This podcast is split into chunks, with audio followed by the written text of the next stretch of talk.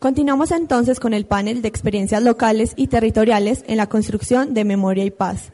En este, este, espacio nos acompañan desde Granada Gloria Elsie Quintero del Salón de Nunca Más, desde Marinilla Beatriz Montoya de la Asociación de Regionales de Mujeres del Oriente Antioqueño Amor, desde Sonsón Isabel González y Aida Cardona, costurero de Tejedoras por la Memoria y desde el Carmen de Viboral, de Viboral Flor Gallego con el, mm, con el Memoria y Construcción de Tejido Social en la Esperanza.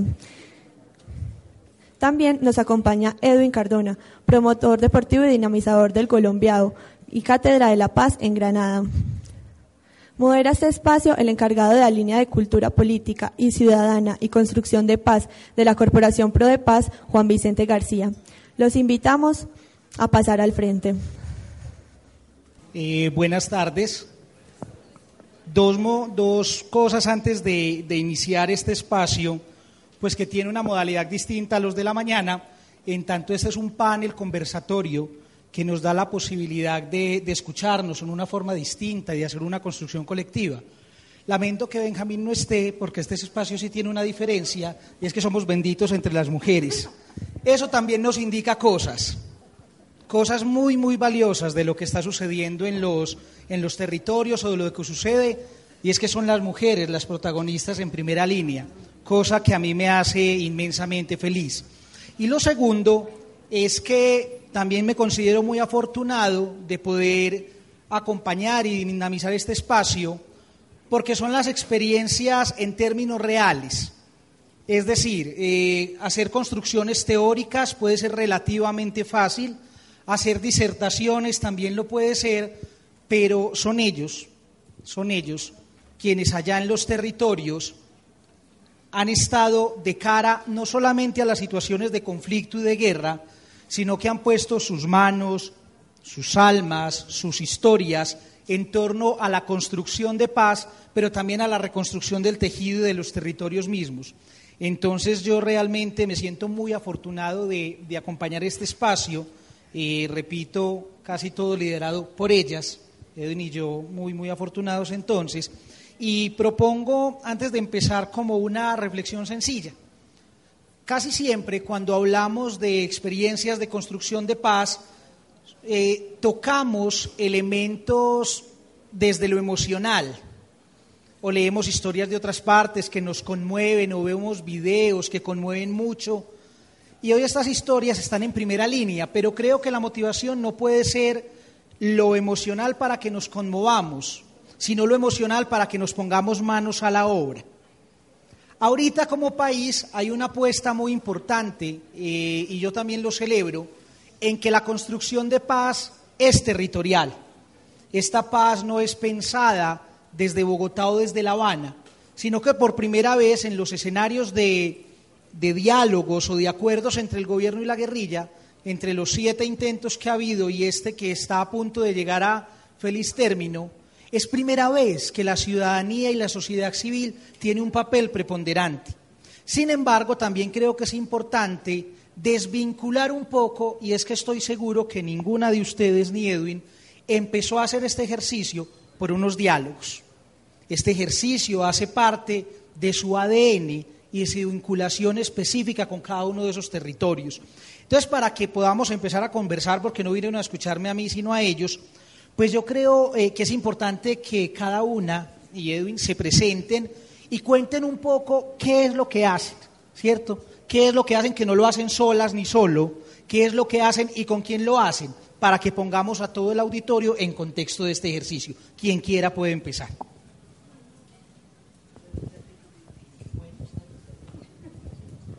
Bueno, mi nombre es Beatriz Montoya. Yo soy de la presidencia colegiada de la Asociación Regional de Mujeres del Oriente Amor. Pues yo me habían pedido que presentara la experiencia que hemos hecho en Amor. Yo la traje eh, en una pequeña presentación. Entonces espero que nos saludemos y después hacemos la presentación. Buenas tardes para todas, para todos. Mi nombre es Isabel González y soy tejedora por la memoria de Sonsón. Buenas tardes, soy Aida Henao Cardona de Sonsón también. Soy también del grupo de tejedoras de Por la Memoria de Sonsón. Buenas tardes a todos y todas. Mi nombre es Gloria Quintero de Granada, Antioquia, Salón del Nunca Más y Organización de Víctimas a su vida. ¿Qué se hace?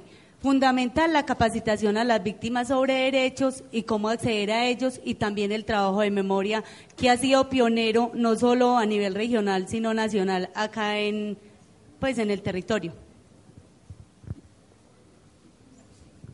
Muy buenas tardes para todos y todas. Mi nombre es Flor Gallego. Vengo, soy de Carmen de Oral, eh, pues como familiar de detenidos y desaparecidos.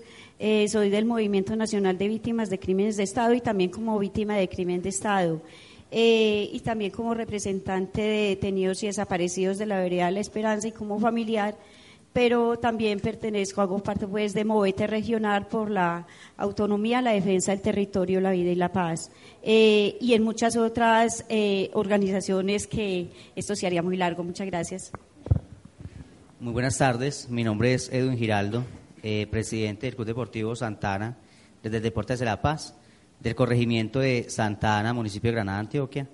lo que hacemos ahí es propiciar espacios de sano esparcimiento y aprovechamiento del tiempo libre eh, como herramienta, utilizando el deporte para atraer los niños y jóvenes eh, y generar espacios de reflexión, eh, de resolución pacífica de conflictos, sin necesidad de, de estar buscando los mayores como los docentes y los padres para que les solucionen, les solucionen todos los niños, niñas y jóvenes, sino que entre ellos mismos mediante el diálogo eh, que se promueve dentro del juego eh, puedan ir construyendo paz. Eh, muchas gracias. Miren, hay algo que es importante en medio de la fragmentación y de la división que pueden surgir este tipo de, en este tipo de escenarios, pues ustedes han hecho una apuesta muy importante por sumar, porque no es un asunto que han empezado a hacer eh, solas ni solo, sino que ha habido una apuesta que ha movilizado la acción.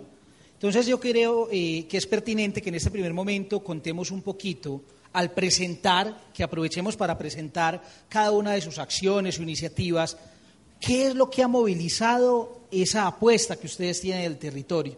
Eso no nació per se, sino que eh, hay unas cosas, hay unos actos, hay unas dinámicas que lo movilizaron. Que empecemos por ahí a contar qué es lo que ha movilizado esta acción y cuáles son las apuestas. Es que cuando se tienen tantos años y tantas canas, llegar al origen de cómo se comenzó también es interesante, pero quitaría mucho tiempo. Solo quiero decirles, yo llevo 45 años en la región del Oriente y cuando empecé a trabajar acá, había un programa de atención, de atención a los niños con participación comunitaria cuando el Estado no prestaba atención, no prestaba atención preescolar, entonces yo fundé, de alguna manera, una organización que se llamaba CAIPA, que se extendió por muchas partes, que atendía a los niños con trabajo voluntario. Y eso se extendió por todas las veredas del oriente antioqueño. Hasta que llegó un momento en que llegó Bienestar Familiar, le conoció la experiencia cuando Bienestar se fundó y le, interesó mucho y empezó a apoyarnos y eso se convirtió en un programa grande que con la constitución del 91 cambió de ese programa que se llamaba CAIPA a lo que es Con Ciudadanía ahora y yo soy cofundadora de Con Ciudadanía. Eh, después de que ya estaba en Con Ciudadanía, estando al interior de ahí, empecé a descubrir el gran valor de las mujeres en la apuesta por el territorio y fue cuando, estando ahí, empecé a ver la importancia de la organización de las mujeres y se generó un proceso que se llamaba Mujeres Activas. Yo misma me fui descubriendo, en la medida que yo iba descubriendo el papel de las mujeres, me iba descubriendo yo en mi propio papel. Y en ese sentido yo puedo decir que yo me construí gracias a la relación con otras mujeres y a la apuesta por un territorio como el Oriente Antioqueño, que en ese momento todavía no tenía eh, el, conflicto armado y ahora voy a contar cuando presente Amor, porque entonces yo soy fundadora también, cofundadora de Amor, o sea que tengo muchos puestos porque tengo muchos años. Entonces cuando, cuando me presente Amor voy a mostrar un poco lo que me movió, lo que nos movió en ese momento, hace 23 años que se fundó Amor y que yo quiero mostrar esa experiencia. Bueno, eh, igual un poco siguiendo, tenía el esquema como de Beatriz, como de presentar como la experiencia, entonces eh, teníamos un, tenemos un video de tres minuticos que hablaba como de, de cómo, cómo nació el costurero Tejedoras por la Memoria de Sonsón, pero digamos que nace en el 2009 en una experiencia eh, de trabajo con la Universidad de Antioquia que buscaba el fortalecimiento de la Asociación de Víctimas por la Paz y la Esperanza de Sonsón. Entonces llegamos, fue como que en, en una sociedad pertinente, que era como, bueno, aquí hay una academia que está una sede en el municipio de Sonsón, de la Universidad de Antioquia, y qué vamos a hacer, ¿cierto? Entonces fue como acercarnos con la intención de fortalecer una asociación que reunía en ese momento, para el 2007, más o menos 300 personas. Entonces, digamos que de ahí, buscando alternativas y modos, como de conversar y poner el tema de la memoria y que fuera un tema que realmente respondiera como a un hacer de las mujeres y hombres, eh, proponemos eh, como una, digamos, como una apuesta metodológica el tejer, tejer juntas.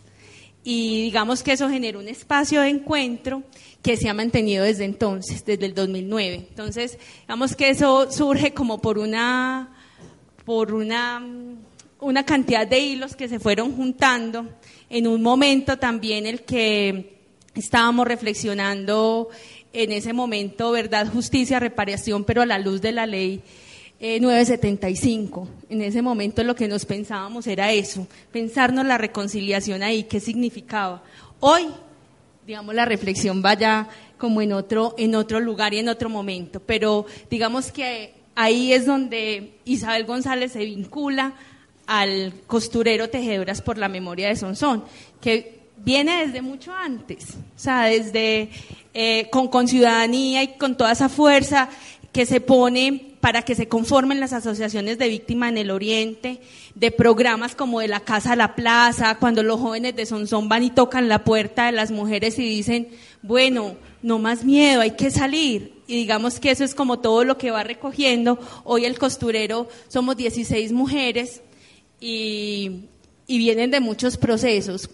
Como decía la compañera del Carmen, si uno cuenta de todo lo que uno hace, hmm, pero entonces, digamos, somos muchas, yo creo que aquí hay muchos procesos, no solo de los que vinimos a hablar como centralmente, ¿cierto? Y entonces cuando Isabel llegó de, de, antropóloga de la Universidad de Antioquia, yo era socia de la Asociación de Víctimas porque yo soy víctima, me mataron a mi hermano y me secuestraron a mi papá. Entonces estamos en la, asociación de víctimas y entonces ya de asociación de víctimas pasé también a ser socia del costurero.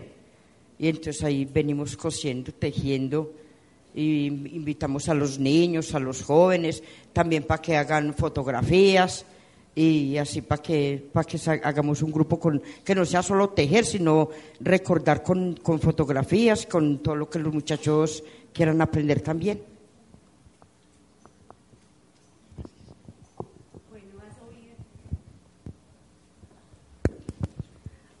Eh, resulta que en Granada pues comienza el conflicto, comienza el miedo, el no querer salir, pero hay instituciones apoyando, entre ellas estuvo la iglesia, que fue fundamental con el párroco Oscar Orlando Jiménez, que llega dando ánimo, queriendo sacarnos de las casas porque no queríamos salir. Comienza con algo muy bonito que reunir las viudas. Ese fue una fuerza fundamental porque hubieron mujeres que quedaron sin ganas de vivir. Luego a nivel regional se capacitan unas personas para dar apoyo psicosocial, que son las promotoras de vida y salud mental o provísames, donde comienzan a asistir a algunas víctimas. Ya se van agrupando, ahí está el CINEP, está el PNUD, hay varias instituciones apoyando ese, ese, o sea, las personas que estábamos ahí con el terror y el miedo, y de estos grupos de abrazos que se hacen para apoyo psicosocial, se ve la necesidad de que las víctimas nos organicemos. Y ahí es donde se sale la organización de víctimas a su vida. Uno de los objetivos primordiales era hacer memoria. Ya venía la idea desde antes, pero ahí fue el proceso de, bueno, ¿qué vamos a hacer? ¿Qué queremos hacer? Fue un proceso que no fue nada fácil. ¿Con qué objetivo se hace el trabajo de memoria? Primero que todo, con el objetivo de dignificar a nuestros seres queridos. Rescatar, rescatar el valor de la vida, porque lastimosamente se ha perdido totalmente en nuestra sociedad. Entonces, han sido uno de los objetivos primordiales y apostarle a la paz desde la memoria, pero una memoria con verdad. ¿Por qué? Porque la memoria es mostrar la realidad de un conflicto que nos tocó vivir a todos, o sea, no solo fuimos a nosotros, yo creo que todas las eh, personas que hay acá de una u otra manera les ha tocado a sus familias este conflicto. Entonces, una apuesta de la memoria en la paz. Bueno, en el corregimiento de Santana, desde el 2010, eh, eh, yo soy habitante, me, me crié allá. Llegó el desplazamiento, estuve en la ciudad de Medellín y Barranquilla, retomo en el 2010 y encuentro eh, una ausencia gubernamental y encuentro que hay jóvenes y niños sin espacios de sano esparcimiento. el escenario los domingos era salir de la Eucaristía y ver a sus padres, familiares y amigos eh, tomando licor y departiendo en, en, sitios públicos. Y los niños entre las piernas del papá viéndolo como ingería cerveza o eh, otros licores. El espacio más sano que tenían era un PlayStation que alquilaban en uno de los negocios y entonces habían 10, 15 niños haciendo fila. Entonces veo la necesidad de generar espacios, indago a los adultos y digo, bueno, acá no hay torneos, no hay recreación para los niños en semana o fines de semana. Me dicen, no, es que los niños y los muchachos no hacen nada, ellos no les proponen y nunca, nunca se integran. Entonces me metí con algunos jóvenes, empecé a dialogar y les dije, si armamos un torneo acá, ustedes se integran. Y dijeron, sí, sí, nosotros nos gusta jugar. Y como tenemos la idea de que usted tira un balón, donde tira un balón, hay 10 o 20 muchachos integrados, entonces dije, vamos a hacer un torneo acá. Pero eh, saliéndonos del deporte tradicional, de la competencia, que es lo que a veces genera también convierte la cancha en un campo de batalla. Entonces, la competencia trae los muchachos, porque quieren mostrar sus dotes eh, y sus aptitudes deportivas. Pero entonces, para contrarrestar eso y también darles la competencia deportiva, se elabora la estrategia de premiar aquellos equipos que promuevan el juego limpio. Entonces, armamos un torneo, eh, no teníamos, en ese momento nadie le creía el proceso, nadie le aportaba porque estaban estigmatizando a los niños y jóvenes en el corregimiento. Eh, yo llegué trabajando con una organización que se llama Acción Integral contra Minas Antipersonal de la OEA. Eh, debía ser enlace comunitario, entonces mediante el enlace comunitario eh, le vendí la idea a la OEA de que hiciéramos esa integración deportiva para enlazar las comunidades y poder eh, sensibilizar más a las personas sobre el tema de minas antipersonal. Pero una estrategia que más por el dolor del corregimiento y más por buscar cómo atender los muchachos que como por cumplir con mi trabajo con la organización. La propuesta se presentó, la aprobaron, se integraron 96 jóvenes, cuatro equipos femeninos y seis, y seis masculinos de, de microfútbol en el 2010. Eh, tuvo buena acogida, integrantes de otras veredas, y decían, hacía 12, 15 años que no contábamos con un torneo que nos integrara. Y eh, pusimos ese, esa estrategia del juego limpio, logró que no hubiera deserción de los deportistas del torneo, porque a veces cuando un torneo va en la mitad de, la programación total, eh, muchos equipos ven que ya no alcanzan a ser campeones en su campeonato, no tienen, no tienen esperanza de un premio. Pero como estaba el tema del juego limpio, en donde calificábamos las faltas, las tarjetas y el comportamiento en cancha, les iba dando unos puntos negativos a los equipos, los equipos más malitos, deportivamente hablando, eh, repuntaban en la tabla de posiciones de juego limpio, entonces evitó que desertaran y que terminaran el proceso. En el 2011, la Corporación Amigos por Santana, que es una corporación que agremia las colonias de Santana residentes en Medellín y Cali, conoce el proceso y viene y lo apoya, dando uniformes para todos los equipos y, y dando como apoyo económico. En el segundo año logramos agremiar 18 equipos.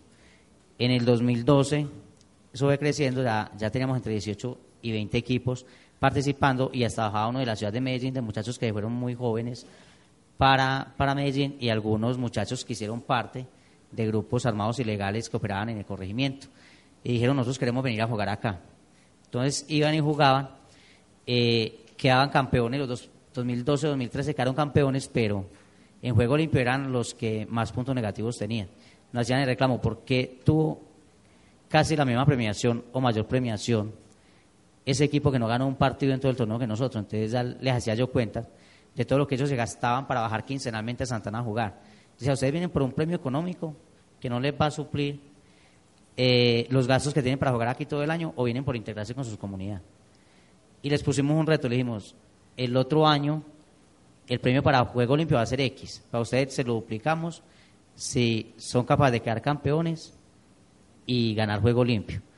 Asumieron el reto y lo ganaron, ¿cierto? Entonces yo decía, bueno, yo siempre decía, el deporte tiene que construir paz. El deporte no es los escenarios nos están en la Liga Profesional Colombiana ni en el fútbol europeo, que es el que más juega, que, que son esos espectáculos de pelea en la cancha eh, y esos campos de batalla en la tribuna. Y en el 2013 llega Pro de Paz con el programa de Colombiao, donde Jessica Gómez y un peludito que nunca me le aprendí el nombre, eh, presentaron el programa y entonces yo dije, esto, esto es lo que estoy buscando para Santana. Por ahí está el peludito. Así, ahí está. Entonces, o sea, fue como encontrar el centro de la propuesta que nosotros queríamos llevar al corregimiento. Cuando hemos colombiado con sus siete principios, que era más de compartir, más de formación, más de aportar con el deporte a una resolución pacífica de conflicto en la cancha, entonces se implementó en el corregimiento, ya Prodepa entró a apoyar el proceso, eh, los jóvenes que iniciaron el torneo ya se inquietaron por hacer parte de la organización de, los torneos y por hacer parte de la organización de Colombiao, que lo que hizo Prodepa fue dejar capacidad instalada ya. Entonces llegó la, la, la inquietud de generar un comité deportivo. Eh, y seguimos jugando Colombiao en el Colegio de Santana eh, y en el casco urbano del municipio de Granada y haciendo unos intercambios, pero también con el torneo y dándole mucho, aumentando esas premiaciones y esos estímulos al juego limpio en dichos torneos. Eh, en el 2014, 2015, 2016, 2014-2015, el Comité de Deporte empieza a involucrarse y ya no es Edwin solo el que genera las propuestas, sino que cuenta con un equipo de trabajo. Para el Comité de Deporte iniciaron 28 muchachos en la conformación y en los tres años que funcionó 2013, 14 y 15, hubieron 15 jóvenes líderes acompañando el proceso. Cuando vimos los resultados de que ya en el 2015 eh, la, institucionalidad privada quiso hacer parte de, estos procesos, eh, se empieza a inquietar de los muchachos y a proponer por qué no conformamos un club para darle más fuerza a esto. Eh, y fue así como en, en, enero de este año eh, se conformó el club y se elaboró un plan de desarrollo deportivo en donde se montaban dos programas, siempre de fomento del deporte para la construcción de paz. Eh, se elaboraron tres proyectos, los tres proyectos contaban con unos logos y se pusieron unas estrategias para el fomento del juego limpio, para el liderazgo y emprendimiento de las comunidades, sobre todo en los jóvenes y niños, mirando cómo contrarrestar o cómo promover el relevo generacional de liderazgo, porque si vamos a ver en las comunidades los jóvenes poco o nada quieren saber de la Junta de Acción Comunal. Entonces dijimos, ¿cómo, dijimos, ¿cómo vamos a empoderar a los muchachos a que pasen más de jugar, pero que también participando de los torneos sean líderes y, y propongan? Entonces elaboramos tres proyectos dentro de ese plan de desarrollo que uno se denominó como una fórmula matemática que le poníamos como unas ecuaciones. Dice convivencia sobre, solidaridad sobre convivencia, más tolerancia sobre juego es igual a paz. ¿Qué queríamos decir con el proyecto? No podemos hablar de convivencia si no somos personas o individuos solidarios.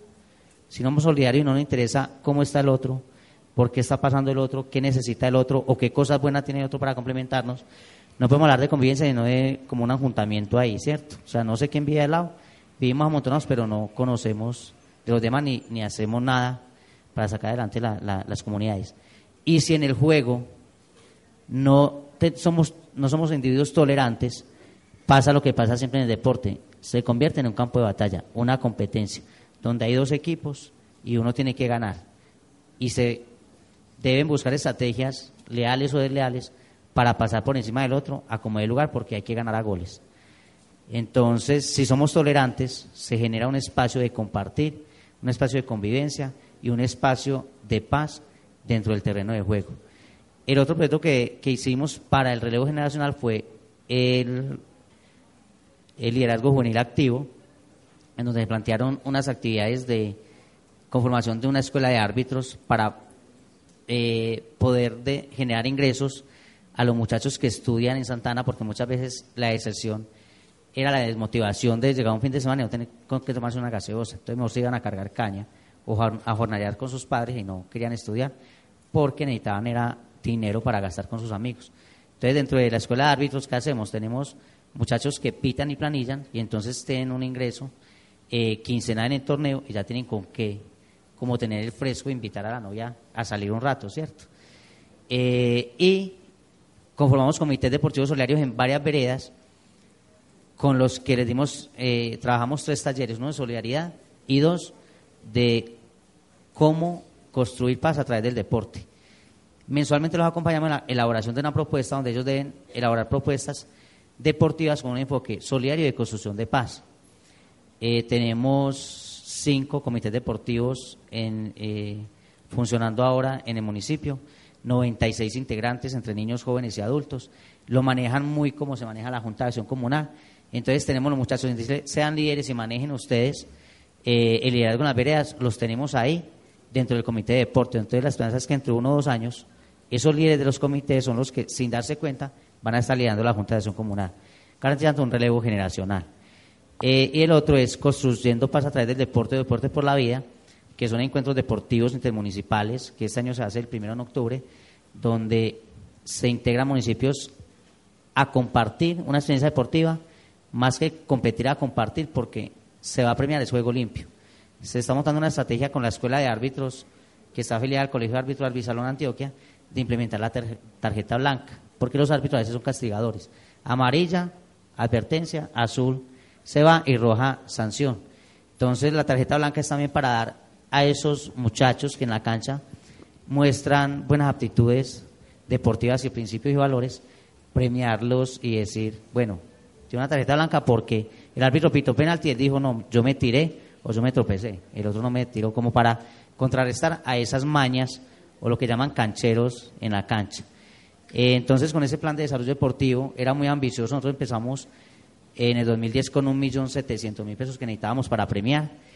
Eh, el año pasado ya montamos un, el proyecto de iniciación y formación deportiva que lo hacemos en 16 escuelas del municipio, manejando unos recursos de un proyecto que costaba 30 millones, la administración municipal se vinculó con el 50% y una cooperativa de ahorro y crédito del municipio con otros 50.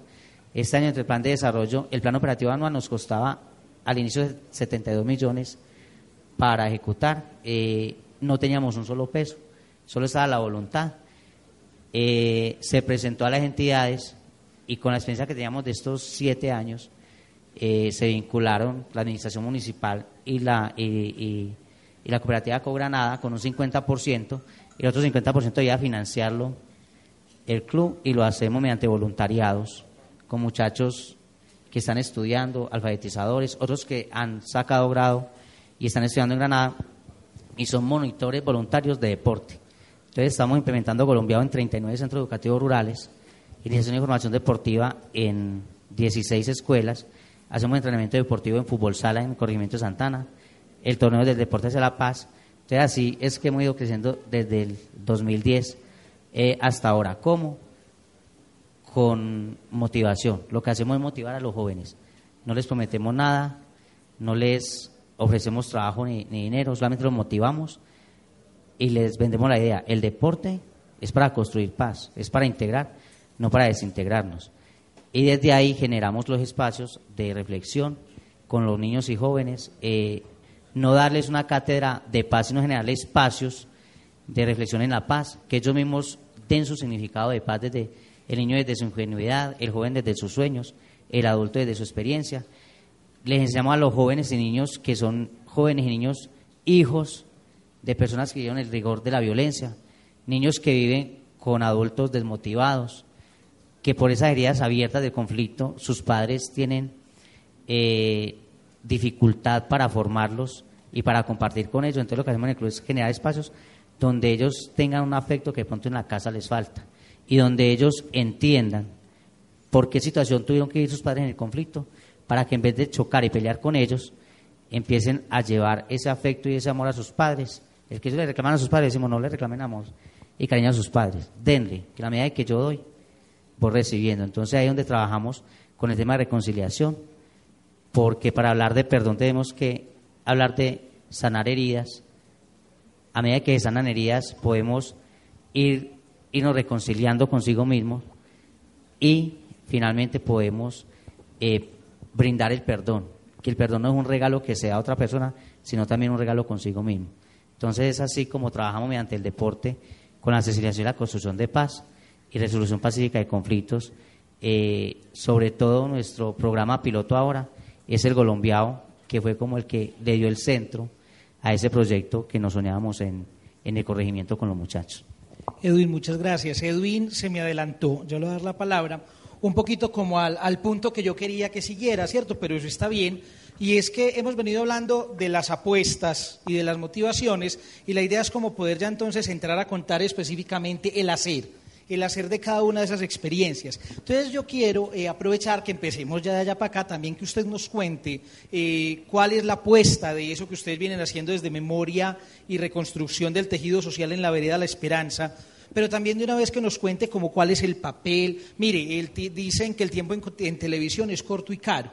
Haremos de cuenta que es algo similar no tenemos, ojalá tuviésemos muchísimo tiempo para exponer lo que representa cada una de sus iniciativas, pero intentar contar lo fundamental. Este es el momento, sé que algunos de ustedes trajeron presentación o video, que no, no vamos a, perder la traída, sino que también aprovechemos y lo podamos proyectar en este momento de contar ese hacer como el asunto eh, ontológico, la columna vertebral de eso que hace. Entonces, que usted empiece aprovechando también no solo a contarnos su motivación, sino el hacer, el hacer de su, de su iniciativa de memoria y reconstrucción de, de, tejido social allá en el Carmen.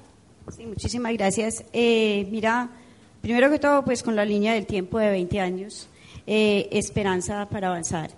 Eh, aquí hemos, nosotros empezamos, pues, tuvimos una situación de violencia desde 1991, donde empezaron los factores de violencia, pues, los, los grupos armados legales e ilegales, como fueron las guerrillas. Eh, estoy hablando de la vereda de la Esperanza del municipio del Carmen de Oral, eh, donde llegaron el EPL, el ELN, aunque ellos estuvieron más de paso, las FARC nunca estuvieron en esa zona, eh, y ya el Ejército Nacional de la Cuarta Brigada y de, del Grupo Águila y también Juan del Corral y otros de las fuerzas militares contra guerrilla. Eh, sucedieron muchos casos en ese, hasta 1996, hubieron muchos asesinatos, 1991, 92 masacres, 93 masacres, asesinatos, amenazas, torturas, eh, eh, mucha censo de, de, los militares y esos censos fueron entregados a los paramilitares. Eh, y fueron sucediendo muchísimas cosas contra la población civil y contra los campesinos, más que todo señalados pues a todos que éramos guerrilleros. Eh, y ya en 1996 fue la arremetida más dura, que fue ya cuando llegaron fue a desaparecer a nuestros campesinos, a sacarlos de nuestras casas y a llevárselos. Eh, sucedió, fueron muchas las fechas, en 21 de junio fueron llevados dos, 22 de junio fueron llevados cinco, eh, dentro de ellos dos menores de edad, el los padres del niño Andrés Suárez Cordero, eh, que el niño hoy es uno de los que están vivos, de los desaparecidos, eh, que se levantó bajo el régimen paramilitar de los paramilitares, quien sus padres fueron dejados obligados a dejar el niño abandonado y después volvieron a por él. el 26 de junio de 1996 llegaron ya a la casa de mis padres, el Ejército Nacional de la Cuarta Brigada y atacaron la casa a las horas de la madrugada y dispararon indiscriminadamente sobre la vivienda. Y de ella pues afortunadamente no pudieron asesinar a mis padres que vivían ahí, mi hermano, eh, y de ellos pues fueron muchos los disparos, fueron más de 350 cartuchos de bala que, que ellos recogieron de allá de, de lo que sucedió, todo quedó destruido y de ellos aquí hay una pequeña... Eh, tienes el micrófono, por favor? De ellos aquí tengo eh, lo, que, lo que pasó... Ay, perdón. lo que pasó en nuestra vereda.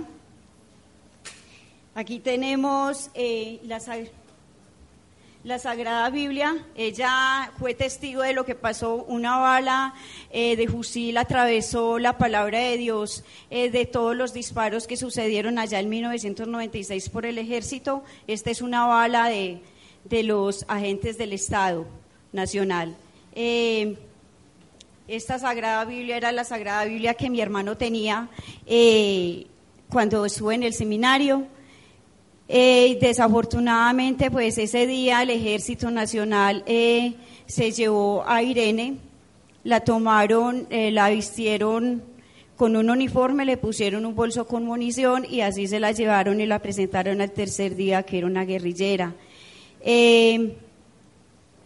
pues también se, se dice que ella el 16 de junio de julio, perdón, ella estuvo en la vereda con los militares, o sea que después de que la presentaron a la fiscalía, el ejército continuó con ella. 7 em, de julio eh, estaba mi hermano en la capilla y ha hecho una reunión de mejoramiento de vivienda y ha dado la catequesis a los niños. Llegaron los paramilitares en unas camionetas y lo cogen y se lo llevan también. Ahí se llevan el chancero de la vereda, se llevan a otro señor cafetero que se resistió y al kilómetro lo bajan asesinado. 9 eh, de julio eh, llegan a mi casa cinco hombres fuertemente armados y también se llevan a mi esposo, van preguntando por el niño, quien quedó abandonado ese día y que fue llevado sus padres el 22 de junio, a quien les obligaron dejarlo abandonado, el niño estuvo en seis familias, pues eh, cuando el ejército atacó la casa de mi papá, paramilitares se llevan a sus padres el 22 de junio y los militares van y llevan el papá del niño que se lo habían llevado los paramilitares, el ejército aparece con él y después continuamente eh, los paramilitares en el Magdalena Medio lo presentan que lo tienen ellos en su poder que estuvo dos años con ellos y a los dos años también fue asesinado y desaparecido por los mismos paramilitares. Eh, su madre fue desaparecida por ellos eh, y el niño, pues, a ver, ese día llegaron eh, preguntando por el niño y consigo se llevaron el niño y se llevaron a mi esposo ese día. son situaciones muy duras porque yo quedé con cuatro niños, la mayor tenía cinco años y medio, la cual una de ellas estudia acá hoy, estudia acá en la universidad. Eh, y lo más duro es que yo estaba en embarazo, que en embarazo dos meses y medio. Eh, tengo una hermosa niña que quedó ahí, es una hermosura de niña, eh, ya tiene 19 años. y te digo que fueron situaciones demasiado de complejas. ese día se llevan a Orlando Muñoz, también otro campesino que bajaba por el camino y me lo cogieron. Eh, y consigo, a la hora de haberse llevado a mi esposo, me llevan la noticia de que no había sido mi hermano Juan Carlos, que ya se lo habían llevado, que era el promotor de salud, y que mi esposo y los demás campesinos, sino que también el otro hermano, que era casado, padre de tres niñas, también se lo habían llevado. A partir, a partir de todas esas situaciones, eso, que es, es importante que nos cuente todas esas situaciones tan dolorosas, lo de la, la Biblia es muy impactante, ¿Cómo entonces ha empezado el proceso de memoria y reconstrucción del tejido en la esperanza? Sí. situaciones, ¿qué fue lo que les posibilitó? Sí, ese proceso de memoria se dio, pues, para acabar de, cerrar, el 27 de diciembre regresan y se llevan otros dos. Eh, y son muchísimos, son 26 detenidos y desaparecidos entre la Esperanza y la Vereda San Vicente. Eh, fuera de los asesinados son 74, eh, que hay, pues, totalmente totalmente con otro que fue, era de la Esperanza y fue desaparecido por Sonsón, eh, son 75. Eh, pues a ver, mira, de ahí surgió que con todo lo que pasó en 1996 empezamos a hacer la denuncia, nos desaparecían uno del otro y íbamos a hacer la denuncia y ahí empezamos al mes, ya teníamos la Corporación Jurídica Libertad en La Esperanza eh, y ahí a los dos meses se hizo el primer evento eh, en la vereda La Esperanza. El primer evento fue, eh, pues nosotros, eh, en ese primer evento fue la búsqueda de, de, nuestros desaparecidos que no los devolvieran. Ese día el ejército y la policía, pues para dispersarnos del evento y para hacer una, pues para asustarnos y se subieron la parte encima de la autopista y los otros en la parte de abajo y la población estábamos en el centro y empezaron a cruzar disparos para dispersar el evento. Ese día habían como cinco alcaldes del Oriente Antioqueño, seis personeros del Oriente y mucha comunidad del Oriente Antioqueño. Eh, la exigencia era que nos devolvieran a nuestros seres queridos. Eh, en 1997 nosotros seguimos, continuamos eh, en mayo se celebró una Eucaristía con Monseñor Flavio Calle Zapata, quien él nos colaboró, pues eh, también fue mediador, mediador también en este proceso.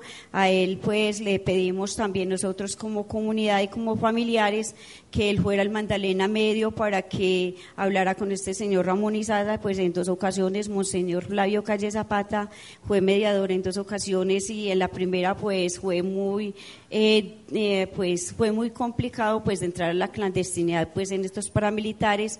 Eh, la respuesta que le dieron a él cuando les dijo era que no que los habían tirado a los ríos más grandes de Colombia que Samaná Calderas y, y todo lo pues lo se me fue el otro río, perdón, no me acuerdo el momento. Eh, y, pues en la segunda ocasión que nosotros volvimos le pedimos a Monseñor, eh, ya nos dijo que había sido muy duro para él haber entrado allá, pues que ya había sido, pues lo habían respetado por la investidura porque ya esta gente ya estaba muy ofendida con nosotros los de la esperanza y, y la respuesta de este señor Ramón Isaza, Monseñor, fue que, que no, que él había quedado con una parte, la otra la policía y que la otra el ejército y que habían quedado tirados por ahí, que habían muerto en combate y nosotros le dijimos, pero monseñor, ellos no murieron en combate, es que ellos eran campesinos, ellos se los sacaron de sus casas y ellos no, eran gente armada, entonces, ¿por qué iban a morir en combate? Eh, bueno, eh, después de eso, la Cruz Roja Internacional en 1997 también le pedimos y escribimos unas cartas a Ramón Izaza para que nos devolviera y para que nos dijera el paradero de nuestros familiares desaparecidos, pero aún eso el Señor la leyó y no dijo nada, no quiero saber de la esperanza y tampoco una respuesta. Eh, de ahí continuamos pues con todos estos procesos. En 1999 eh, se hizo una demanda a la Comisión Inter, se presentó el proceso a la Comisión Interamericana de Derechos Humanos, eh, la cual eh, pues el proceso duró 15 años. a los 15 años en el 2013 la Comisión Interamericana pues eh, dio una respuesta, unas recomendaciones al Estado colombiano donde le exige de que usted, el Estado colombiano está comprometido directamente y también en complicidad con los paramilitares en las desapariciones de los campesinos de la vereda La Esperanza y lo cual también le exige una reparación colectiva para, los, para la comunidad de La Esperanza. Eh, nosotros hemos continuado año y año con estos procesos. Eh, en el 2000 nos llegó pues la situación dura que fue el desplazamiento donde nos amenazaron, pues ahí fue la parte del santuario abajo hasta la, hasta la Danta, donde fuimos eh, desplazados más de 9.000 familias de esa parte del oriente antioqueño. Eh, retomamos, eso fue al principio del año 2000, eh, más o menos terminando julio, nosotros volvimos a retornar a la vereda porque nos dieron pues que podíamos volver a regresar. Eh, a la semana siguiente nos amenazan directamente, son realmente a la mera vereda y vuelven, nos hacen desplazar, que hace unos tres años, pues en una audiencia nos confiesan los señores paramilitares que ellos sí tenían que ver con el segundo desplazamiento directamente con las familias de la vereda La Esperanza porque se sentían demasiado ofendidos por todos los procesos que nosotros hemos llevado. Eh, en 1900, eso fue, eh, bueno, en el 2000, el 2006 se hizo la conmemoración de los 10 años, se hicieron, se, iban haciendo muchas conmemoraciones, pero pues como eh, muy eh, grandes, pues que fueran nacional, internacionalmente, se hicieron en el 2006, que fue Resistir en la Esperanza, tras una década de impunidad, en ese año se pintaron unos pendones, unos lienzos con las fotografías, eh, con las imágenes de cada uno de ellos, de los desaparecidos. Eh, se construyó un monumento en la capilla, lo cual a los 19 meses nos lo destruyeron. Eh, de ese, ese trabajo, pues también nosotros, una marcha también por la autopista, eh, se celebró una Eucaristía eh, y cada año pues se celebraban las Eucaristías también en conmemoración de ellos, por, por, por ellos para que el Señor nos ayude en la búsqueda de nuestros seres queridos. Eh, también pues en los 15 años, en perdón, en los 12 años, nosotros también se hizo otra marcha y se hizo una Eucaristía y se tiraron unos pétalos de flores y unas palomas, elevaron mensajeras eh, al río porque nuestro río es una fuente de, memoria que está desde antes de nosotros haber existido y que para nosotros Él lleva toda nuestra memoria y Él es nuestra fortaleza en nuestro territorio. Eh, y así cada, año hemos hecho conmemoraciones. Los 15 años se hicieron, se hizo otra conmemoración eh, perdón, en el 2010 también estuvieron las madres de la Plaza de Mayo de Argentina, la Comisión Ética Internacional, por la verdad que también estuvo y que también a nosotros a esa Comisión Ética Internacional le entregamos parte de nuestra memoria de nuestros desaparecidos, que la cual pues se encuentra fuera de nuestro país porque es algo también que debemos de cultivar porque no eh, siempre hemos desconfiado de que aquí podía pasar muchas cosas y podía desaparecer nuestra memoria. En el 2000, a los 15, los 15 años también se hizo, eh, eh, se construyó una cartilla, perdón, esta...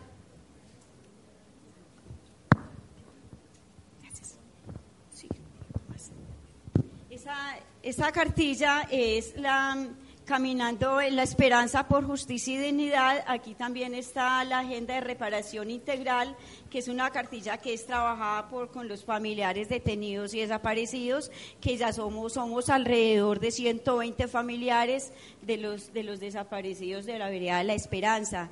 Em, en esta cartilla estaba contemplado parte de nuestra memoria y de los trabajos que hemos trabajado. igual también se han escrito muchísimos libros, que hay en un libro, eh, en un libro también que se ha escrito por Marisol Gómez por el tiempo, que es eh, Crónicas del Secuestro en Colombia.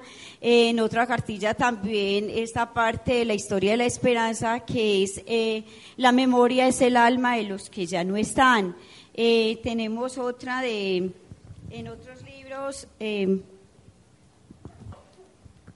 en otros libros es em, para liberar eh, y para sanar nuestra historia, em, también la escuela desaprendiendo para eh, liberarnos. Somos una clase de sobrevivientes que nos negamos a desaparecer. Es otro libro que también lo he trabajado, que ese libro está es más bien basado casi en puros dibujos, perdón, en puras imágenes tomadas como en obras de teatro en el río Cocorná, porque es una de las eh, partes importantísimas de nuestro territorio que, que hemos trabajado. Es pues y también hay demasiado de documentales que se han trabajado, como eh, hemos trabajado, pues hay documentales con Televida La Verdad eh, de las víctimas, que ha sido también otro trabajo grandísimo que eh, lo dieron 64 países en Europa y que lo cual fue aprobado y que ganó por la Congregación Mariana. Televida ese premio por el caso que los movió muchísimo, el caso de la esperanza, eso fue en el 2012, en el 2010 fue lo de, lo de Pirri. Eh, también casos extrajudiciales y falsos positivos y, los y el paramilitarismo, que también ganó premio Nobel eh, Pirri con ese, con ese documental que también es mucha parte también de lo de la esperanza. Hay también documentales con Holman Morris, Contravía, eh, pues eh, Televisión y muchísimos, eh, o sea, es muchísimo el trabajo que se ha trabajado con, con todos estos procesos. En los 15 años... Eh, también se presentó una obra de teatro donde los jóvenes también trabajaron esa obra de teatro, los jóvenes hijos de los desaparecidos, Eh, perdón, y en el 2010 se cantó una canción con los niños, cantan los niños de la esperanza, que son los niños hijos de los desaparecidos también. Eh, y en los 15 años también familiares de los desaparecidos también cantan canciones, hacen trovas. Eh, y algo muy lindo es que también trabajaron mucho esa obra de teatro ausente, que lo cual fue presentada en varias partes, en Universidad eh, de Antioquia en Medellín, en la Universidad Autónoma Buenaventura, en la Comuna 13, las universidades en Bogotá, eh, en La Esperanza, y lo cual pues ahora en los 20 años, pues también se han venido ahora pues en estos 20 años que para nosotros es No muera la esperanza, que también es otro trabajo grandísimo que se ha hecho, pero a raíz de eso también hemos llevado también un proceso de, con la ley de justicia y paz, que también ha sido otro tema duro, donde estos señores paramilitares no fueron detenidos, ni los señores militares, a pesar de todo nuestro esfuerzo. Solamente ellos fueron acogidos, pues porque se acogieron a la ley de justicia y paz, y Ramón Izaza, pues estuvo ocho años en la cárcel, pero de eso no nos sirvieron esos ocho años de cárcel de este señor, porque esos ocho años de cárcel, a pesar de nuestras súplicas, de lo que nosotros le pedíamos, eh, que no para nosotros no era tenerle que haber pedido un favor a él y le pedimos ese favor. Por favor, Ramón y díganos la verdad. Cuéntenos dónde están nuestros desaparecidos, díganoslo. Pero nunca fue posible que este señor nos dijera de verdad la verdad o que estos señores paramilitares nos dijeran la verdad. Porque una de las cosas duras fue que sí nos contaron este año que para nosotros fue muy duro cuando nos dijeron... Eh, que por eso se dice que, y que es muy bonito el trabajo que se llevó con, lo de, la, de eh, con las conversaciones en, de La Habana, es la búsqueda inmediata de nuestros desaparecidos. Si eso hubiera sucedido anteriormente, yo creo que nosotros hubiéramos encontrado a nuestros familiares. A ellos Varios de ellos los tuvieron ocho y quince días amarrados y vendados y encerrados en una pieza, nos dijeron ellos, estos señores paramilitares en una audiencia. Entonces, por eso tenemos que, eh, por eso para nosotros nos resistimos a que están en los ríos. Posiblemente están enterrados en algún sitio de Colombia. Eh, Ahora nosotros con esto de la ley de justicia y paz, pues no nos sirvió. Eh, por eso lo único que no queremos es cárcel, sino construcción de país. Muchas gracias. Eh, Vamos intentando terminar para que nos pueda dar el espacio de intervenir los eh, demás. Sí, quería contarles algo que es, es muy, que nos ha llegado muy grande, que es que hemos llegado a la Comisión Interamericana de Derechos Humanos el 14 eh, en el 2014 se presentó eh, la, eh, la demanda a la Comisión Interamericana de Derechos Humanos, a la Corte Interamericana de Derechos Humanos y ahora el 22 21 y 22 de junio del 2016 estuve en audiencia en la Corte Interamericana de Derechos Humanos con nuestros desaparecidos. O sea que nuestro proceso eh, lo hemos llevado a las últimas instancias eh, de defensor de derechos humanos. Y como para otros que tenemos algo muy importante, es que también tenemos, eh, hemos quedado como finalistas de defensores de derechos humanos como comunidad de la vereda La Esperanza al nivel nacional y este es el momento que mi hija Claudia está presentando ese proceso en Bogotá desde el 7 hasta el 13 de, de, de septiembre allá. Muchas gracias. Gloria Elsi, contarnos un poquito de Asovida y el Salón del Nunca Más.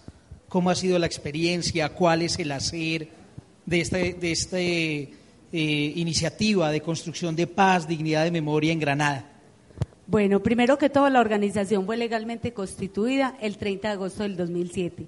La idea de hacer memoria en Granada ya estaba, porque desde el Comité de Reconciliación había surgido la idea, algunas víctimas, pero se consolidó en la organización de víctimas. Ahí fue la lucha de tocar puertas a nivel local, donde en lo local no nos apoyaron porque decían que las personas víctimas no necesitaban esto. Entonces fue una lucha grande, pero logramos construir el salón. Eh, ¿Qué se hace en el salón? O antes del salón hicimos muchos actos de resistencia, entre ellos la Marcha de la Luz. Esta nació a nivel regional Pero cuando la organización fue legalmente constituida fue que comenzamos nosotros como organización a hacer esta marcha todos los primeros viernes. Entonces, la Eucaristía de seis y media por las víctimas del conflicto y salimos en marcha hasta el Parque de la Vida, que es el Parque de la Vida. Resulta que es un mural que se hizo también desde la organización de víctimas a través de un abriendo trochas a un lugar de la vereda de San Matías donde en el 2007 exhumaron unos cuerpos. Entonces, ¿qué se hizo para, ese, para la construcción de ese parque? Se colocaron piedras en cada estación, porque se hizo un vía crucis, o sea, el recorrido fue un vía crucis. Entonces, que se colocaron piedras con nombres de desaparecidos. Por ejemplo, yo tengo un hermano desaparecido, yo sabía que en cada estación buscaba ese nombre, ese nombre y esa piedra de mi hermano. Ese acto fue muy bonito, ¿por qué? Porque lo simbólico para nosotros es fundamental. En Granada, eso es algo que nos ha ayudado mucho al tejido y a sanar las heridas del conflicto. Bueno, luego sigue, y ese mural se hizo, pues se trajeron las piedras después de esa marcha y se hizo el parque. Luego construimos el salón. El salón, en el salón, ¿qué hay? Hay historia de actos de resistencia, trabajo de antes de toda la historia del conflicto, pues contada porque no está allá. O sea, allá no hay sino un 30% de, de historia de las víctimas. Hay un registro muy grande de víctimas en Granada, 623 desaparecidos y 2.558 asesinatos, pues en diferentes hechos, pero muertes. En un municipio que éramos 20.000 habitantes, que lastimosamente cuando el conflicto quedamos entre 4.000 y 5.000 habitantes. ¿Qué se hace en el salón? Primero que todo, dignificar a nuestros seres queridos, porque ese es uno de los objetivos primordiales. Nosotros aprendimos con la memoria que no debemos señalar, que no debemos justificar, porque lastimosamente nosotros los seres humanos somos muy buenos para eso. O sea, ah, es que lo mataron por esto o aquello, pero mientras no sea de nuestra familia.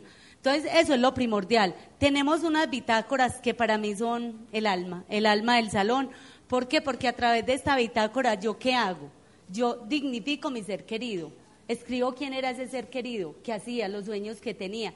Y otra cosa muy importante de las bitácoras es que se continúa con la relación con ese ser querido. O sea, no se rompe, a pesar de que sabemos que no está en esa bitácora, vamos y le pedimos consejos. Los niños van y le cuentan lo que están viviendo.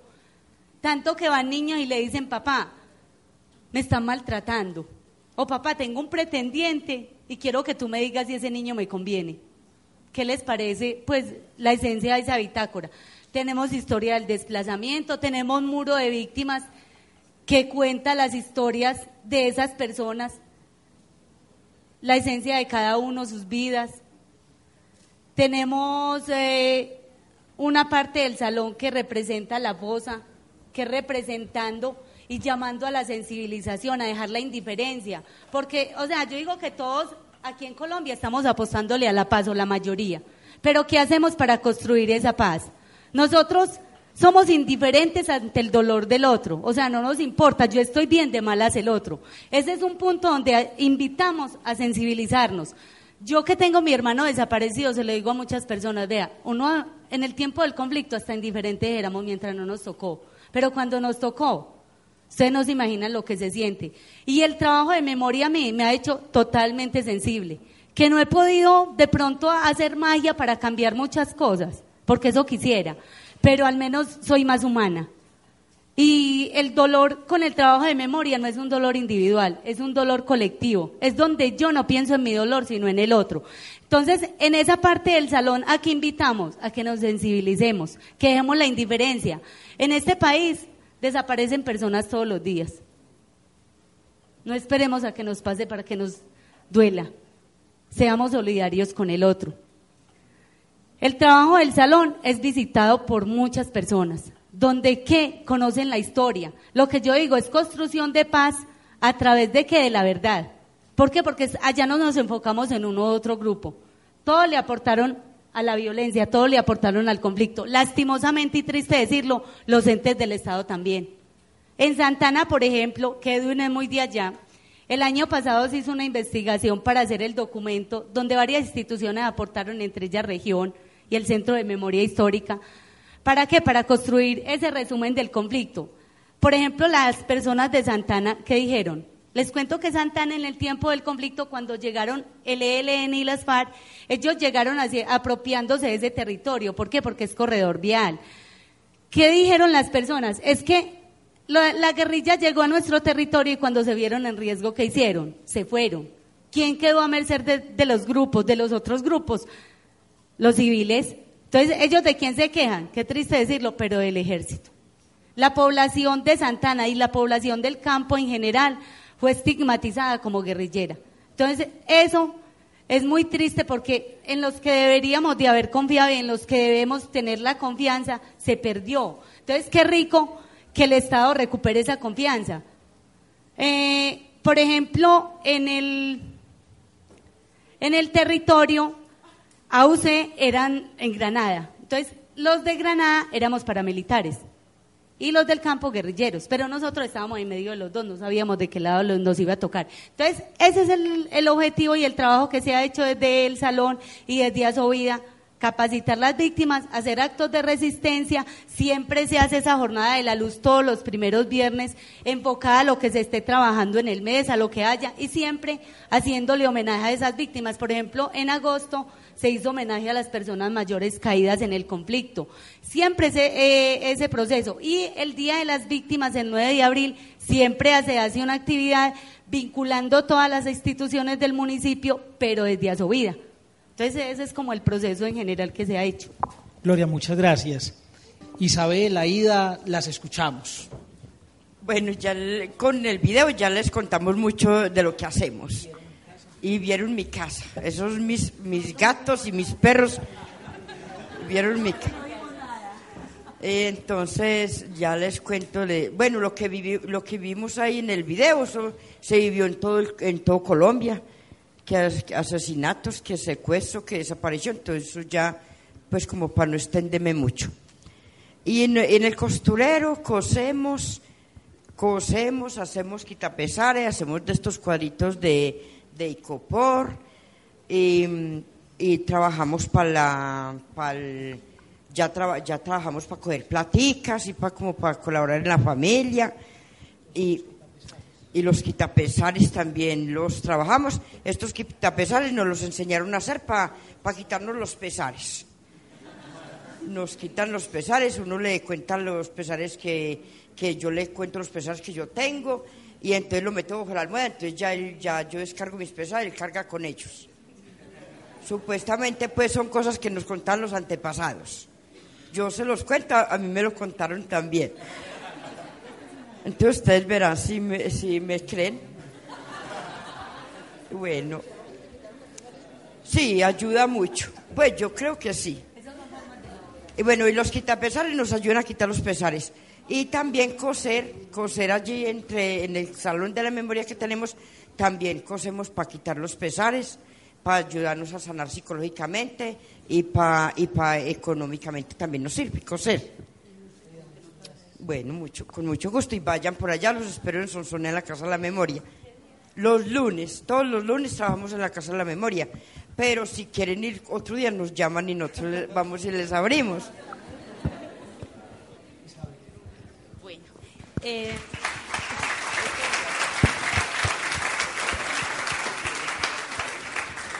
bueno, eh, aparte del video trajimos como algunas fotografías que están rodando y que tienen mucho que ver con los procesos que hemos hecho. Son procesos que, como les contaba también Aida, empezamos en el 2009, continuamos. Digamos que un gran valor del trabajo ha sido permanecer, permanecer juntas. Entonces, y es poder resignificar y dar múltiples sentidos a lo que es la memoria. Y que esa memoria no está solo fija en el pasado, sino que es una memoria que desde el presente nos está permitiendo como pensar ese futuro y que realmente es práctica. Muchas hablamos como de que hay que reconstruir el tejido social. Y en el costurero lo que quisimos era no hablar del tejido como solo esas relaciones o los vínculos que nos unen, sino que también había que hacerlos real, tela, aguja, y empezar a contar lo que a veces las palabras no alcanzaban a decir. Entonces, las imágenes y, y, digamos los relatos de tela, de hilo y aguja que empezamos a construir, eran esos momentos como del silencio, que no alcanzaba nada que ni siquiera las lágrimas a veces podían expresar eso que estábamos sintiendo. la dinámica del costurero, vamos, cuando inició fue a través de talleres, siempre había una palabra para reflexionar alrededor de ella, entonces por eso trabajamos alrededor de la memoria, la justicia, la reparación. Y un asunto para nosotras importante al principio, en algunas fotos ven los jóvenes, era que empezamos a trabajar con hijos e hijas, porque nos dimos cuenta que en las familias, en esa intención de cuidar a esos jóvenes, no le contábamos qué había pasado. En realidad, no hablábamos del conflicto. Entonces, con eso empezamos a hacer como dos procesos. Por un lado, a tejer, porque nos dimos cuenta que a las mujeres, a las mujeres nos gustaba mucho coser y teníamos alguna relación que no era algo ajeno, que de pronto no éramos buenas para escribir, incluso ni para leer, pero que en el tejido encontrábamos como un espacio muy rico de encuentro.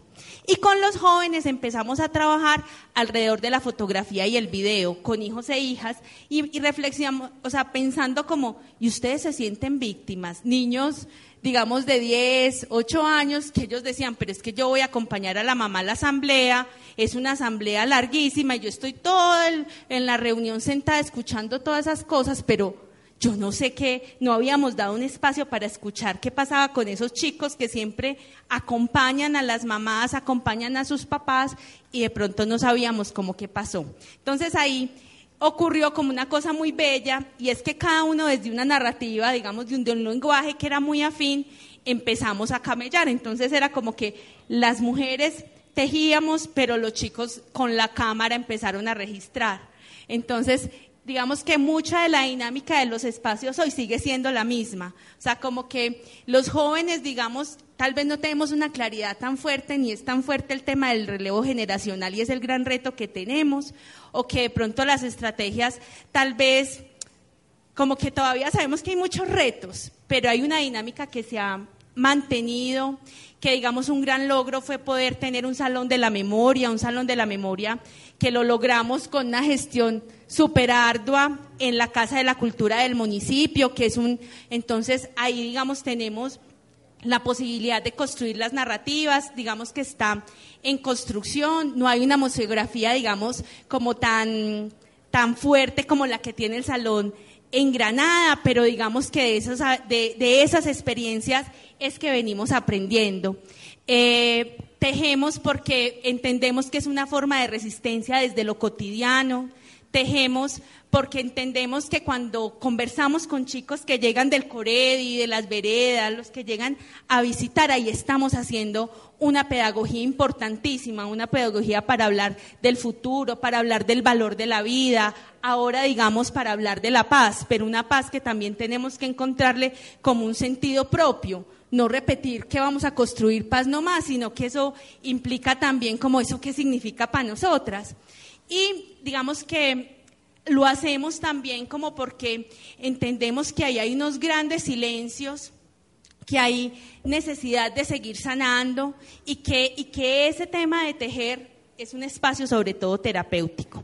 Ahora digamos que han pasado cosas muy maravillosas con el tiempo y tienen que ver con los encuentros, compartir experiencias.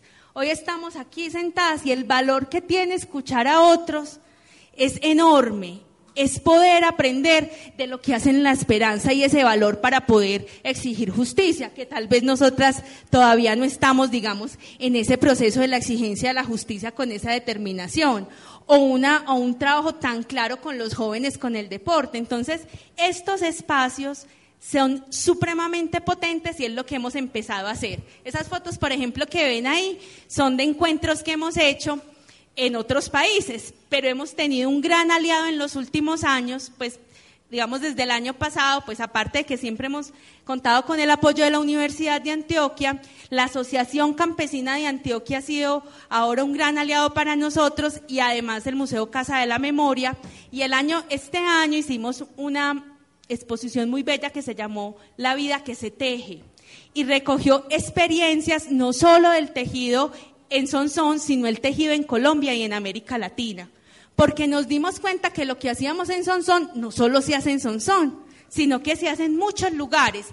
Este fue un muro que construimos en Argelia y fue el primer encuentro de tejedoras que hicimos por allá en el 2013 y fue el encuentro en la zona Páramo. Hicimos una exposición en la Casa de la Cultura. Entonces, de Sonsón viajábamos a Argelia a trabajar con, las, con un grupo que se fue conformando. Ya desde el año pasado vamos a Nariño, pero vamos a Nutibara, estamos en Medellín. Entonces, digamos que esto ha sido como empezar a replicar y revitalizar también procesos de memoria que a veces, digamos, que, que por momentos como que se aquieta el trabajo. Entonces, estos espacios de encontrarnos, tener una tarea, digamos, mantienen como vivo y calientico, en este caso, por ejemplo, el Salón de la Memoria de Sonsón. Espacios como compartir con Juana Alicia Ruiz, que el año pasado justo se ganaron el Premio Nacional de Paz y son muy conocidas por las telas que hacen. Entonces, digamos que esto que hemos ido haciendo también tiene una mirada de compartir estas experiencias, replicarlas en los territorios y mantener como viva esa imagen que siempre se construye, que es reconstruir el tejido social, un tejido social que está hecho puntada a puntada. Isabel, muchas gracias.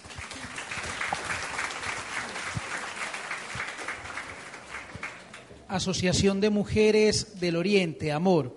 Beatriz, por favor, cuéntenos un poquito de, del hacer. Mi compañero. Hay, presentación, ¿cierto? Lo va a, anotar, a poner allá, sí. Miren, yo me voy a hacer a este ladito para poder mirar más de cerca. me voy a bajar un poquito más.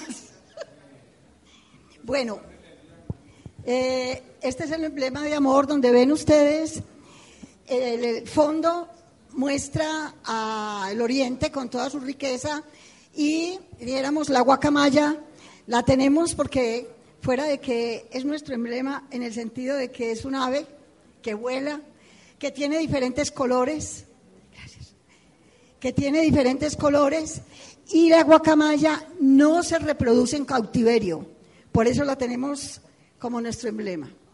Eh, Ay, pero ya veo que me trajeron, me pusieron fue otra, esta no era la que había que poner. Entonces yo les voy a contar, esta no era, esta, esta no era la, que teníamos que poner. Pero no, yo la, la voy a contar entonces. Cortamente, lo voy a tratar de hacerlo cortamente. Miren, Amor es una organización de segundo grado que integra las organizaciones de mujeres de los 23 municipios del Oriente. Tenemos una influencia directa en más o menos 900 mujeres permanentemente y nos proyectamos indirectamente a unas 5.000. Amor comenzó hace 23 años, eh, mucho, un poco después de la Constitución de Colombia, eh, con el emblema para que los derechos sean hechos de conciudadanía. Luego empezamos, eh, trabajamos con empezamos con tres propósitos. Uno, transformar la cultura patriarcal, que es la que tiene la guerra en, este momento en su máxima expresión, y una cultura patriarcal que es excluyente, jerárquica y por lo tanto violenta. Entonces, un propósito de amor era transformar la cultura patriarcal. Segundo, acompañar a las mujeres en el paso de la casa a la plaza. Por eso las mujeres ahora se refieren a ese paso de la casa a la plaza es pasar del espacio privado al espacio público, o sea, formar para la, para la participación política. Y la tercera propósito era vincular a las mujeres en el, eh, en el desarrollo del territorio.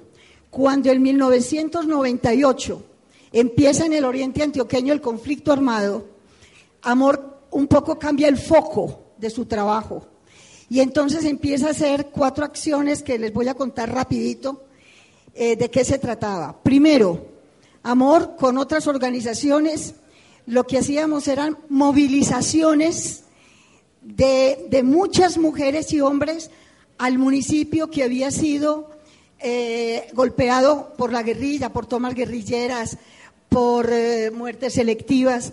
Cuando un municipio había tenido un impacto del conflicto, hacíamos movilizaciones de 300 o 400 personas que nos tomábamos ese municipio y sacábamos un poco del marasmo a esa comunidad con la presencia de la gente que los visitaba.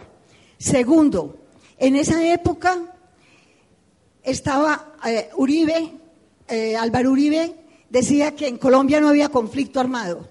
Entonces lo que hicimos en todos los municipios del Oriente fue hacer mapas del conflicto. Y lo que mostrábamos era, vereda por vereda, cuáles eran las víctimas que había y el tipo de victimización que estaba produciendo eso en mujeres, niñas y niños. Y cuando ya teníamos el mapa del conflicto, hacíamos eh, encuentros con, con las autoridades municipales para mostrarles el conflicto. A partir de eso se empezaron a, generar políticas públicas para víctimas. Tercero, en esa época el Estado no atendía a las víctimas de ninguna forma. Entonces, con otras organizaciones como con Ciudadanía, Amor y el Programa por la Paz, nos diseñamos un modelo de formación de víctimas del conflicto armado para que ellas le prestaran atención psicosocial a otras víctimas de sus veredas más apartadas y de los barrios más apartados. Se formaron por ahí 250 mujeres como promotoras de vida y salud mental que todavía están en los municipios y son referentes de reconciliación y paz en sus municipios.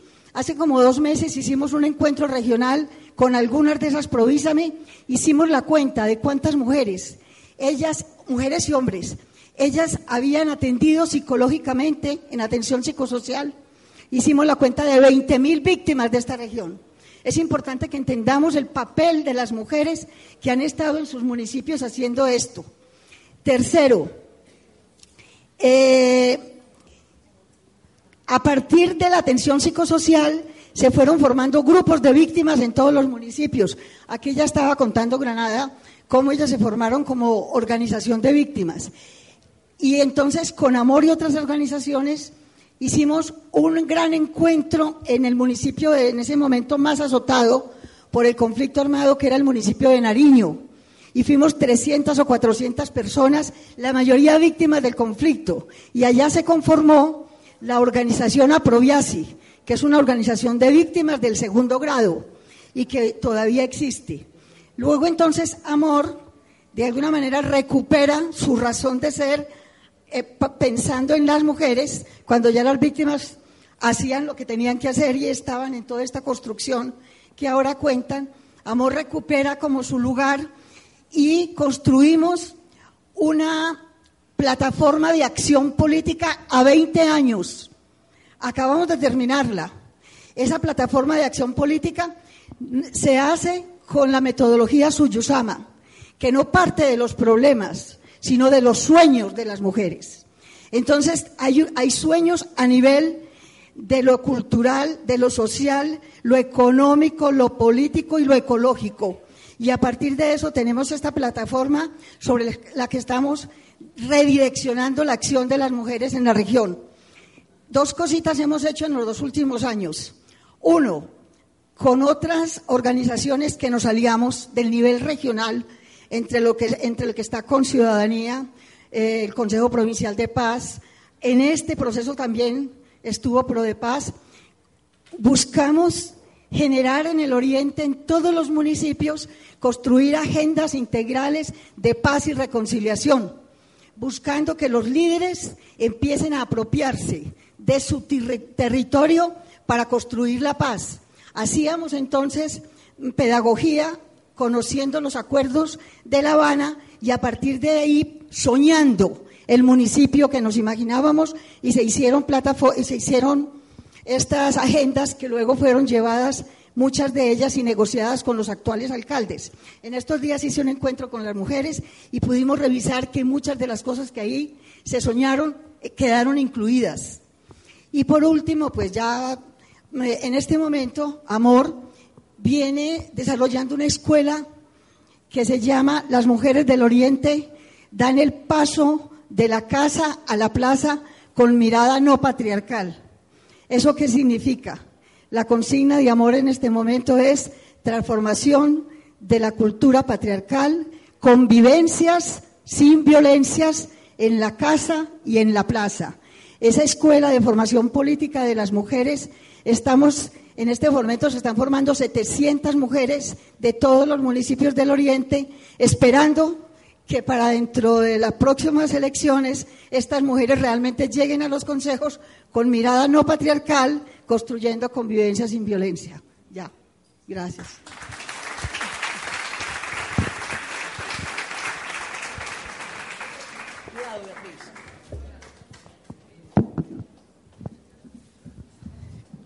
Muchas gracias.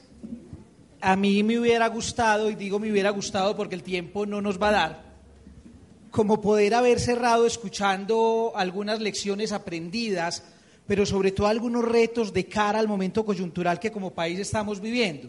Sin embargo, eh, como de acuerdo a, a lo que han contado y a las experiencias también que desde el programa hemos tenido con estas organizaciones, algunas conclusiones que creo que son valiosas como para cerrar. Lo primero es que son la muestra viva de que la paz se construye de abajo hacia arriba, no al contrario. Es desde la vereda, es de la casa a la plaza, es tejiendo, es jugando fútbol, es en las marchas, es en las piedras donde se construye la paz. Entonces es la primera muestra. Lo segundo que ya se ha dicho y es que en el Oriente ya se vivió el posconflicto. Tenemos que vivir los posacuerdos y tenemos que prepararnos para ello. Pero el Oriente Antioqueño ha sido un signo real de resistencia y de resistencia civil en el verdadero sentido, no un poco deformado que, que ha salido a la luz pública últimamente. También que las capacidades para la construcción de paz están en lo local, pero capacidades reales y efectivas, como lo que ustedes vienen haciendo. Y finalmente, este ejercicio de pensar lo colectivo y pensarse colectivamente tiene unas apuestas que aparecen de forma muy clara. Primero, las mujeres. Incluso Edwin, permítame contar una infidencia. La asistente, compañera, secretaria, vicepresidente de Edwin en todo su ejercicio es su esposa, ¿cierto? Es su esposa, es decir, Está, es decir, las mujeres aparecen en todo el ejercicio, porque en algunos momentos que hemos conversado nos lo ha compartido, no es solo él, su esposa está ahí también. Entonces la primera gran conclusión, las mujeres son protagonistas, pero no solo porque han sido también muy victimizadas, sino que tienen un empoderamiento muy especial y salta a la luz. Lo segundo, estos ejercicios son de memoria, pero también de dignidad, y es la gran lección que nos deja. La dignidad creo que es lo primero que aparece que aparece a la vista. Y esa dignidad que permite también dos cosas. Primero, la búsqueda de la verdad. Eso es lo que hemos estado haciendo, pero también la superación del miedo. Y la superación del miedo que no permite una cosa distinta a buscar una ciudadanía real y efectiva. Y eso no se hace solamente a través de entutelar o de aprender a, eh, artículos de la Constitución. Esa es la construcción de ciudadanía en lo cotidiano. Yo les quiero agradecer inmensamente no solo por estar hoy aquí, sino por eso que han hecho y que han hecho desde hace tanto tiempo y que no empezaron a hacer para que los invitaran a paneles, que empezaron a hacer porque creían y siguen creyendo realmente en esta apuesta. Y este asunto conjunto es lo que hace que valga la pena todos los esfuerzos que tengamos en los territorios. Gracias de verdad, no solo por estar aquí, sino por lo que hacen. Nos dejan lecciones muy valiosas. Gracias.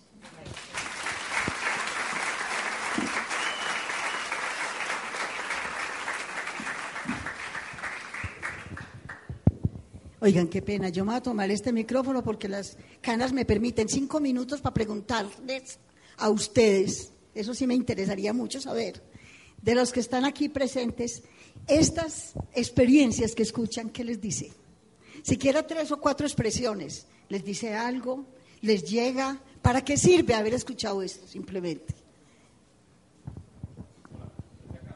Pues a ver si nos acompaña.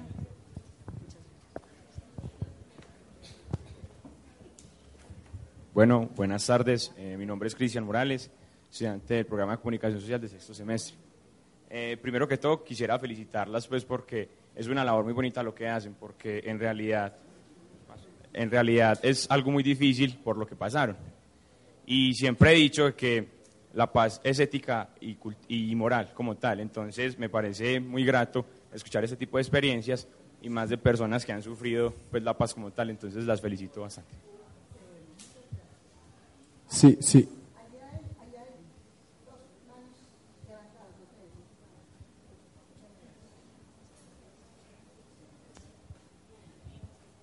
Buenas tardes, mi nombre es Tomás. Mm, pues es como mi primer acercamiento a la memoria histórica de manera más, más puntual. Solo lo he hecho como por medio de, de libros y documentales en la universidad, entonces me parece que, que es interesante ya escuchar de viva voz los relatos de, de, las personas que se han encargado de este tipo de construcción, muy necesaria para, la, pues para eso que queremos de la construcción de una paz estable. Eh, pero pues a mí me surgió una pregunta y lo que pasa es que hace unos meses había leído un, una entrevista que le hicieron a, a, un, a David Riff, un, un, señor que escribió un libro llamado Contramemoria, y hacía una crítica, pues que a mi parecer tenía algunas cosas como muy, muy importantes, y entre lo que criticaba decía que muchas veces el tanto recordar no ha servido de mucho. Y bueno, este tipo fue reportero de guerra, estuvo en Bosnia y estuvo eh, en Ruanda, y decía pues recordar el holocausto judío y conmemorar todo este cuento no ayudó a evitar Ruanda, no ayudó tampoco a prevenir Siria, entonces es también como un cuestionamiento de la memoria histórica. Yo personalmente la considero muy importante, pero no deja de ser en cierto modo inquietante esta, como esta postura que de alguna u otra forma tiene razón. ¿Qué está pasando con la memoria histórica y cuál sería como el papel de los constructores de memoria histórica para que realmente la memoria sea como uno de los objetivos que tiene es precisamente la no repetición? ¿Cómo hacer para que efectivamente no se repita y que no se quede como que se esté muriendo la memoria histórica en plena vida? Que realmente sirva para no, para no continuar con este tipo de, pues, de victimizaciones. Gracias, Tomás. ¿Alguien más? ¿Alguien había levantado la mano por allí a la... Buenas tardes. Mi nombre es Henry Orozco, estudiante de Comunicación Social de sexto semestre. Eh, a ver, primero que todo, pues felicitarlas y felicitarlos por, por este tipo de movimientos que, que, se han organizado y que se han hecho pues como en pro de, de la paz en el territorio, ¿cierto? Me parece bastante inquietante y, y a la vez bonito eh, conocer cómo este tipo de experiencias eh, se hacen desde acá, desde el Oriente, y cómo han ayudado como a, a, seguir ese proceso de paz, a construir esa paz que tanto anhelamos en Colombia y, y en el mundo. Eh, siempre he sido como muy partidario de que, eh, infortunadamente, pues a, a, quienes no somos víctimas directas de la violencia nos queda como un poco más difícil con, eh, concebir la idea de, de, de, una paz que a quien en realidad pues lo ha hecho, pues, eh, o a quien en realidad la violencia la ha tocado directamente. Eh, cuando digo víctima directa es porque pues afortunadamente nunca han tocado a mi familia, aunque sí me reconozco como una víctima dentro del territorio al que pertenezco, porque el Oriente ha sido una zona fuertemente afectada por la violencia. Pero entonces eh, yo creo que en gran medida eso es lo que ha hecho como que pueda adoptar una postura y, de pronto creer en un proceso de paz sin, eh, sin, sin, sin, sin tener de, del todo pues como... Eh, definido y creyente de que, de, que, de que la paz se firmó y de que ya vamos a hablar de paz, pero este tipo de experiencias son las que lo llevan a uno a saber que de pronto la reconciliación, la no repetición sí se puede dar y que a partir de ustedes que lo han sufrido en carne propia, pues eh, nosotros yo creo que podemos estar como aportando a un proceso de construcción de paz en Colombia. Muchas, Muchas gracias. gracias. Yo sé que a mí no me van a volver a invitar a ser moderador porque el tiempo se nos ha extendido considerablemente, pero hay dos últimas intervenciones que habían levantado la mano en este lado, me perdonan señalar uno, atrás también, y con eso entonces cerraríamos.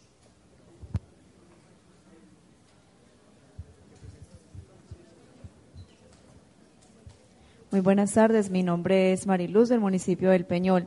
Yo creo que frente a cada una de las experiencias que nos han compartido en esta tarde por ustedes, primero que todo amerita una felicitación, porque desde sus acciones ustedes construyen paz en nuestro territorio, donde queda demostrado que con hechos, con estos hechos, que las oportunidades están disfrazadas de situaciones imposibles. Así que muchas felicitaciones para ustedes.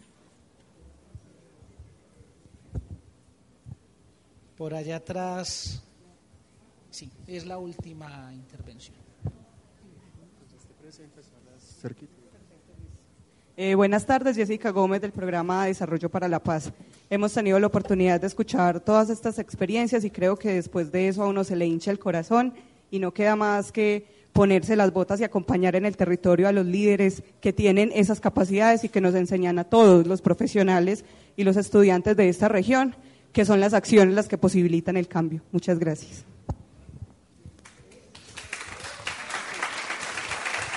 Por último, hay algo que creo que es importante y el padre Miguel, cuando se paró, pues vino a, decirme, hay algo que creo que es importante visibilizar. Hay una experiencia del Gobierno Nacional, una estrategia de respuesta rápida del Ministerio de Postconflicto, que se llama Manos a la Paz. Manos a la Paz es una experiencia donde 300 jóvenes de distintos programas, en total eh, 36 programas, salen de sus casas y se van durante un semestre a prestar un servicio social a distintas regiones del país. En este momento, en 23 municipios de los 28 que acompaña el programa de Desarrollo para la Paz, en 23 municipios hay 46 chicos y chicas de distintas zonas del país, un total de 26 ciudades distintas, 23 universidades, acompañando experiencias de construcción de paz. Eh, algunos de ellos nos están acompañando hoy, si quieren levantan la mano. Hay algunos de Manos a la Paz aquí con nosotros también. Entonces creo que es una iniciativa muy valiosa porque han dejado sus lugares, algunos han pospuesto su, su graduación porque se han querido venir seis meses a un ejercicio con nosotros en el territorio. Entonces también valoramos su presencia aquí. Muchas gracias.